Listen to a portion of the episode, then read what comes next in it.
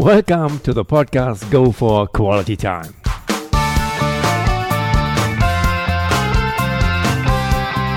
Here, I will interview exciting personalities in English who will way off of the mainstream and who will contribute through their experiences and adventures to more quality of time in your life. My name is Detlef Massorts, and I consider myself a cosmopolitan who has been fortunate enough to stay at many different places in the world. I tremendously enjoy international networking, and on top of that, I'm a passionate footballer.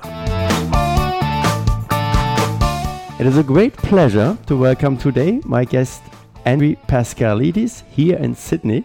And the title of this English episode number seven is Made His Profession Out of His Passion, a heartfelt sports commentator. Hello, Andy. Good to be here. Nice to finally meet. Yeah, thank you very much. My pleasure. Thank you for taking the time to be here with us today on Go for Quality Time. Please provide our viewers a brief profile about yourself. Name. Yeah, my name's uh, Andrew Paschalidis, uh, 55. Alrighty. Place of birth? Uh, born in Balmain, Sydney in 1962. Uh, both my parents of Greek background. They migrated to Australia uh, uh, in the 50s for a better life, for opportunities, new challenges, and as a result, three children were born. Um, and I am the black sheep in a sense because my brother and sister went to university, and I decided that I would rather go out and earn money straight out of high school. excellent, excellent. And today you're still living in, in Sydney. Yeah, still living in Sydney. Um, I've I've only ironically I've only been back to Greece twice. Um, after the World Cup in Germany in 2006, uh, I went to Greece for the first time with my son, and more recently, uh, about four years ago, I decided at the last minute to attend uh, a niece's wedding in Salonika. Um, and it's invigorating. Uh, it's invigorating to find out who you are, your, your, your history, your roots, your bloodline, and to know that I have relatives all around the world in, in places like um, uh, Ontario, uh, the United States, Aachen, Germany. Mm-hmm. Um, we the Greeks are, pre, you know, what the Greeks are very proud to to boast that they invented everything and they were the first people on earth and they're everywhere. But you know what? You'd be surprised not to bump into a Greek in any city in the world. yeah. I made my own experiences also exactly, already. We have exactly. some common friends there. Anyway, your professional education, Andy. Um, I, as I said earlier, I didn't go to university like my brother and sister, but I, I elected to, to work straight out of school, and then I, I got a cadetship in journalism. So that was significant because it was with a football publication.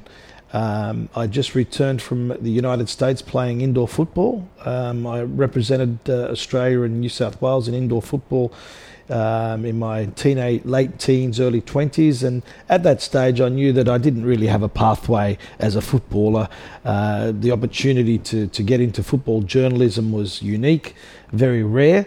And within a matter of um, a couple of years, I was commentating games. And at uh, 24 years of age, I was the youngest host of a sports show on television, wow. which was on SBS TV, which is the, the home of football.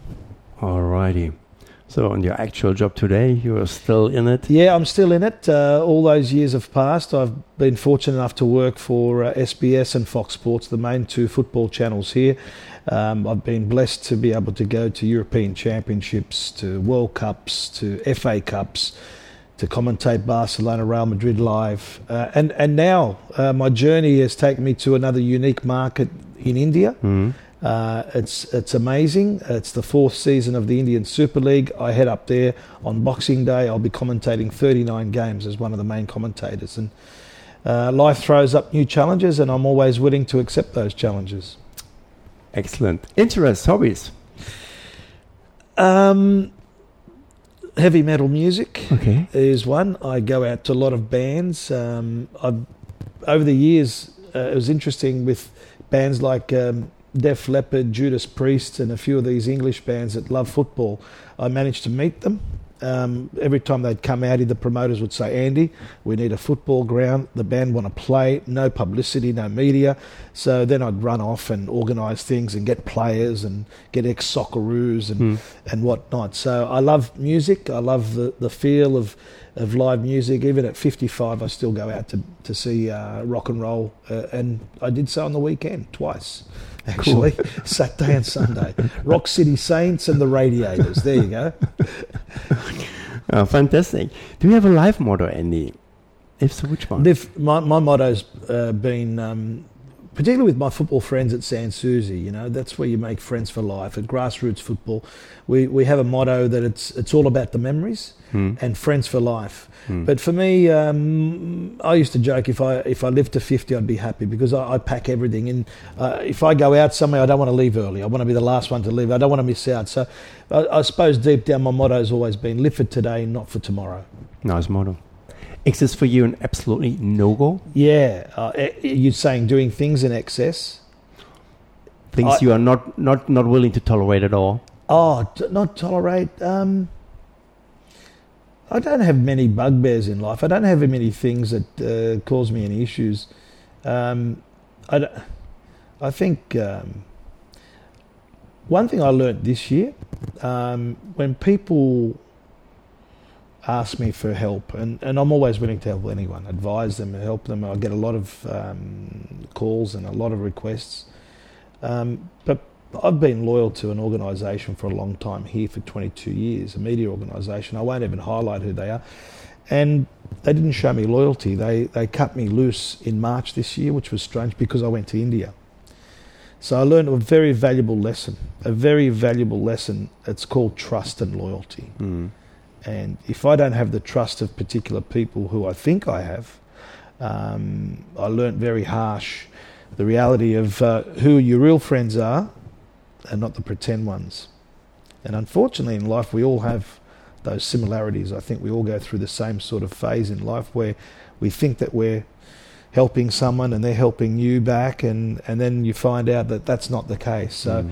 I think in 2018, I might be a little bit selfish for myself because I'm at that age where God knows how many years I've got left on this earth, so make the most of it. Hmm. The other thing I don't like is road rage. Uh, we have, I don't know what it's like in Europe, but road rage is one of those things that uh, you don't like seeing anywhere. Just come to India and see how they travel around. No one complains. You just toot your horn and on you go. So, yeah, there's a lot of lessons to be learned out there, and um, I'm just going to be a bit more protective of, of what I do and who I commit to from here on. Alrighty.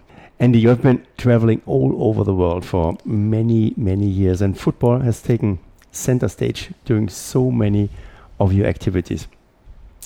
How did this all start? Was it already as a kid a dream of you becoming a sports commentator, or how did this develop? I believe I read this. Your dad was not as enthusiastic as you were about it when you had signed your first contract. Uh, it's funny actually because uh, I remember my father taking me to watch uh, Panhellenic, which was the Greek Mm. team that the migrants would, would go out and watch. Like we had Croatian teams and Serbian teams and Greeks and Italians and whatnot. And um, as as a kid, at nine years of age, at primary school, there was an opportunity to to play football. Uh, the local club, Hurlstone Park Wanderers, was sending out leaflets about playing football. So I brought them home and I said to my father, "Look, I'd love to play." And he goes, "Oh, what days is training?" And I said, "Oh, Tuesday, Thursday. You play Saturday." And he goes, "But you have Greek school." And I was like, "Oh." I thought my dream's ending before it starts. But ironically, my father allowed me to play football. And I say to him now, I said to my father, Dad, if you didn't allow me to play at that age, maybe I wouldn't have developed the passion that has led me to do what I do and have been doing for a long time. Mm.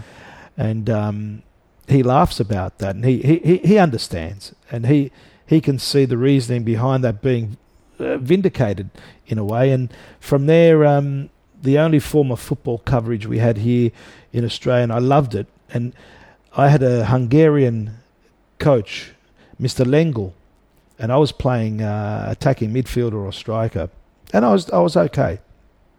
One day we were short a goalkeeper, So I said, yeah, I'll go in goals. Being the shortest in the team, ironic, but I loved it and I had no fear. And that's always been the way I've played. I'd dive at feet, I'd come out, I'd fist the ball. I, I wasn't afraid. And I stayed in goals, and uh, and and um, I was nicknamed Little Lev Lev Yashin, um, and it was funny. And I remember it vividly. In in 1971, 72, we had the English match of the day on Tuesday nights, uh, Monday nights, which was black and white. But then we had the Bundesliga on Saturday morning. Okay.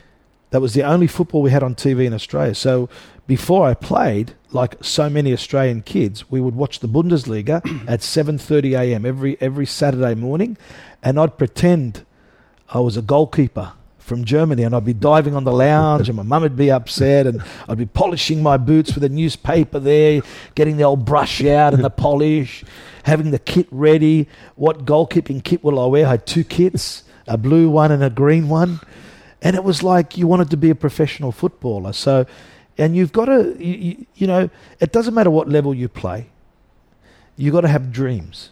And I had dreams. And over that period of time, I would end up playing representative football. I'd play indoor before it became futsal. Hmm. I travelled to, uh, I made my debut for the Australian team in, in indoor football in 84. In 83, I travelled to uh, the United States. And in 85, I went to the World foot, Futsal first ever futsal World Cup that Australia played in. Uh, I was um, I was not in the actual squad in the end. I was a standby keeper. By that time, there was already the senior keepers in place. So I, would come through the junior ranks, but um, very enjoyable experiences, and it sort of set me up mm. for what I'm doing now. When you think about it, because along the way in school, I'd be commentating. I was commentating games when I was a school kid. Cool. And I, even one of the highlights for me is a, I was involved with the school magazine. I interviewed ACDC in 1977. I never forget it, like it was yesterday. Sitting on the lounge with Bon Scott, the, the, the former lead singer who passed away so young, Angus Young, his brother Malcolm, who who passed only recently here. They're memories that you never forget, you know. Mm. And the journey's been unbelievable. The journey is interviewing Pele, Romario, Sir Bobby Charlton, Ian Rush. We definitely come to that yeah, also the following. Incredible, yeah. incredible. Fantastic, fantastic. I saw you in another interview mentioning how much you love radio because everything is instant. Yeah. And yeah. you would live on, call it, or you named it diabolic soil. Do you love having permanently new challenges? Are I, you looking for thrills wherever possible in a professional uh, way? Look, you know, radio is where it sort of began for me. Even though I was commentating uh, at the time in '84, I was part time because no one wanted to commentate in Wollongong, south of Sydney. So Les Murray, who was our football guru, asked me, he goes, Would you go down to Wollongong to commentate? Which I did. But I was going to radio school, so I was part time helping them out, and I did the rest of the, the, the, the competition that year. But then I got a job in radio. And what the, the first thing I ever did live on air was commentate cricket. It was the big national competition, the Sheffield Shield, New South Wales, Queensland, intense rivalry. And the ABC radio is the, the, the doyen of broadcasting here. But they turned off and they covered politics. They went to the Parliament House in Canberra. I was asked to commentate cricket. I've played cricket all my life. I've grown up in cricket. I love the game. Wicketkeeper batsman. My wife Jane, her grandfather was Sir Donald Bradman's uncle. He's the the greatest ever player. So I have a I have a bit of history in cricket, and um, I love the immediacy of it. I love the fact that you call it as you see it. Um, I, I love the fact that anyone can do it. To be honest, we all could be on radio if we have the opportunity. It's just the the the subtlety of it is learning the craft and I was blessed for two years to be working full time in radio here in, in, in Sydney with the biggest radio station. They had no football coverage, they had no football interest. It was rugby league in winter and cricket in summer, full stop.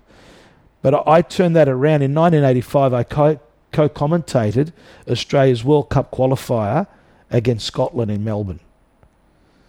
to qualify for the 86 World Cup. Again, typically Australia missed out at the playoff stage. But I was commentating back into Scotland and into Australia to about five and a half million people. But you know what? Someone said to me the other day, "Oh, Andy, you're going to India, you're commentating around the world, and all the rest of it, right?" But whether you're commentating to ten people or whether you're commentating to ten million, it doesn't matter. You still have to deliver the same outcomes. Hmm. Cool.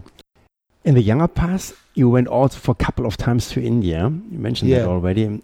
What drives an Aussie with Greek roots moving to India? What was Yeah. your motivation? Well, look, that that was uh, that was a lucky opportunity, to be honest with you. But it was funny. People used to joke that I'd be well suited to India, particularly when I had black hair and a moustache. they thought I might have been Pakistan or Indian or Sri Lankan. But look, I, I worked at the Asian Cup in 2007 with uh, a lovely Englishman who is the best producer director I've ever worked with, a guy called David Horridge. And uh, we got on very well. I was based in Jakarta calling all the Asian Cup games in 2000, 10 years ago. Um, he went to India when the competition started in 2014. Then in 2015, they needed someone to fill in for a few weeks.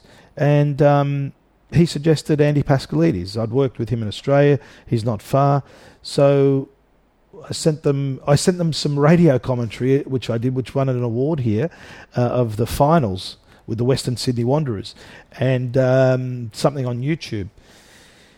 And basically, they asked me to go up, and then that was fantastic. And then they flew me back for the semi-finals to commentate two semi-finals as well. So um, I was there for two trips, and then uh, last year they said, "Look, we're, we'll ev- elevate you into the main commentary positions." There's two, so I, I was there for three months, and now I, I go up for two periods over nine weeks. So I'll be commentating 39 games, and that'll be including the semi-finals and finals. And it's a very interesting competition because they get a lot of foreigners. Um, it's an emerging market. Ten teams. They could have had 12 already this year if they wanted to. Um, and it's broadcast right around the world, and total audience reach is up around 400 million from the first two seasons. Wow. So, obviously, in India, they've got a lot of people Mm. watching now. Everyone thinks of cricket in India, and that's fair enough too, but there is a big market for football, big market. Hmm. Interesting. You've been participating all over the world at so many outstanding top class sport events. It will be probably hard to differentiate in between. But with a bit distance, could you say today about one wow, unforgettable, or this was a number one, or maybe these are the top three? Um, I think, I think commentating Barcelona, Real Madrid at the Camp Nou, to be there with close to 100,000 people, to be broadcasting on Fox Sports uh, live, um, to be the first Australian to do so, which was significant. I think uh, covering Euro 2000 was fantastic in Holland and Belgium. Um, the chance to, to meet Sir Bobby Charlton and Sir Alex Ferguson and to interview them one on one, Wow. um, and Johan Cruyff, Hmm. mind-boggling. And then to work uh, in the United States in '94, based in San Francisco and Los Angeles, commuting from both cities. And for me, the standout interview was Romario, one-on-one with Romario was, and he was, you know, at the top of his game. Going to Wembley, old Wembley, because we grew up on the FA Cup, all of us. You know, that competition is the model that everyone has followed. To be with Mark Schwarzer there. Um, but, you know, one of the other highlights wasn't an, a football event. It was Alan Shearer, all-time top scorer in the Premier League, coming to Australia for the only time and being asked by Umbro to organise his whole Australian trip and to spend a week with a great man was um, another. Look, there's next week will be a highlight. I go back to India, Hmm. commentating 80,000 screaming Indians in Kochi with Sachin Tendulkar, who is the god of cricket. That is his team, is a part owner. Okay. And to meet him and to be on a plane trip with him, showing him videos and photos of my journey in India. So, look, I'm blessed. I'm blessed. I, Hmm. I appreciate the opportunities and what's, you know, who knows what's next? Who knows? I believe there's still a lot coming up, Andy. A lot. Which place on this planet has been the most amazing one for you so far? player, Place. players. Um, gee, where do you start and where do you stop? um, looking looking at Australian players, right? And obviously, I grew up with them and I commentated a lot of them. Um, I'd have to say, in the first, uh, Mark Schwarzer, and a lot of Germans obviously know Mark. He's German background. He went to Germany first before he went to England. He is the professional, professional player. The professional's professional. Everything he does, totally focused on the job. Great shot stopper. Fantastic record in England. How many goalkeepers have a record like him? So I'm being selfish now. Mark Viduka, another great Australian striker. Tim Cahill. Those three stand out. And then you've got Harry Kewell. Now, in terms of global footballers, there's always going to be Messi and Ronaldo. But what I actually meant was which country? Which Oh, coun- which country? Yeah. In terms of football, Whatever. What has impressed Oh, you most? look, most? Maybe not just. I, I commentated La Liga for about five years at Fox, Mhm. And I was always impressed with the technical skills of the Spanish football, the way they play, the Mm. attitude they have.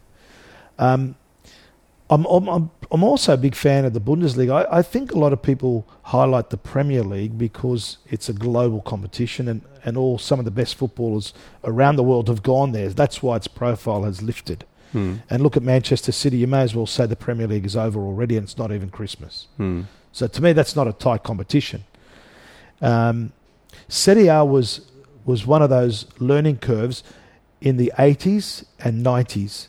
So even when you go back when Brehme, Matthäus, and all the Germans were, all the best Germans were playing Serie A. Mm. The best players were playing Serie A. They weren't playing in England. A lot of them were all over there. So I think as each decade goes on, we're all we're, we're shifting what we like. Um, what's the best league at the moment I, in in the world? I I wouldn't know where to start. What is the best league? Is it the Bundesliga? Is it La Liga? Is it Serie A? Is it the Premiership? I don't know. But I, I love the fact that we've been able to learn from each football. And when Hmm. I when I started at SBS, you know, it was really big for us, Serie A and South American football. We used to have a lot of South American football broadcast in Australia. Okay. So when you had the derby in Argentina, it was awesome. Hmm. And the passion of the fans. For me, I love the imagine. passion. I love the passion, whatever the competition is. Great. How do you make it to feel comfortable at so many different locations on this world when you're traveling? Do you have a certain recipe or a certain guideline which you are following for the, for this? How do you adapt Oh, yourself? yeah. Um, eh, good question. And that's probably why things work for me in India because um, talking to the people that, that, that run the, the TV network is Star Sports, which is another Murdoch um, organisation. So in India, IMG, Reliance, the richest guy in India, is worth 55 billion, and Murdoch have Mhm. set up this amazing competition. Um, I think for me, I, I am like a fan.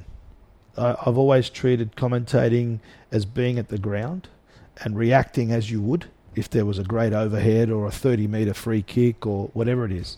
React as a fan. Don't be conservative. I know a lot of the British commentators have this conservative approach, and um, I'm not putting it down by any means, but it's sometimes the- passion is lost on what you see and what they say. Sometimes I'm Mm. a bit over the top. I know that. But you know what? I'd rather be n- natural than than pretending to be something I'm Mm. not. And and I think when you commentate too, you, you you need to know the balance and get that balance right. So less is more in effect when you commentate because you can see everything. I don't need to tell you what's happening there. I need to give you something different. I need to give you something that you don't know. Maybe it's a statistic, a bit of anecdote, some information about Mm. a player that you might. But when something happens, I need to lift that level up again. And that's what I love about live commentating. You can't beat it. An excellent finish. Andy, many, many thanks for your time and this interview with all the insights you have given to us. It's highly appreciated, and I know your agenda is very, very tight. Was super interesting. Besides the fun and the pleasure, having such an international sports expert here in my podcast again. can't express it in words how much I really look forward to catching up with you, hopefully soon in Sydney again, or maybe in Aachen. We talked about that. Yes, I yeah. have relatives in Aachen. Yeah, you gotta come, mate. Full of class. Thanks again, and yeah, all the best. And to my dear podcast audience, I may tell if you should be interested to know more about Andrew Paschalidis, please visit his webpage under Heartbeat of Football. .com.au. Alrighty, there are a few more. Also, all these information you will find and even more in my show notes. Yep, and if you have enjoyed listening to my podcast episode, please take a moment of your time and provide a brief review in iTunes. Your review will help to make this podcast more visible and allow more people to have the opportunity to join this podcast community existing of outstanding and special people. Please join me again for the next English episode of Go for Quality Time. Until then, thank you very much for listening and don't forget to go for quality time.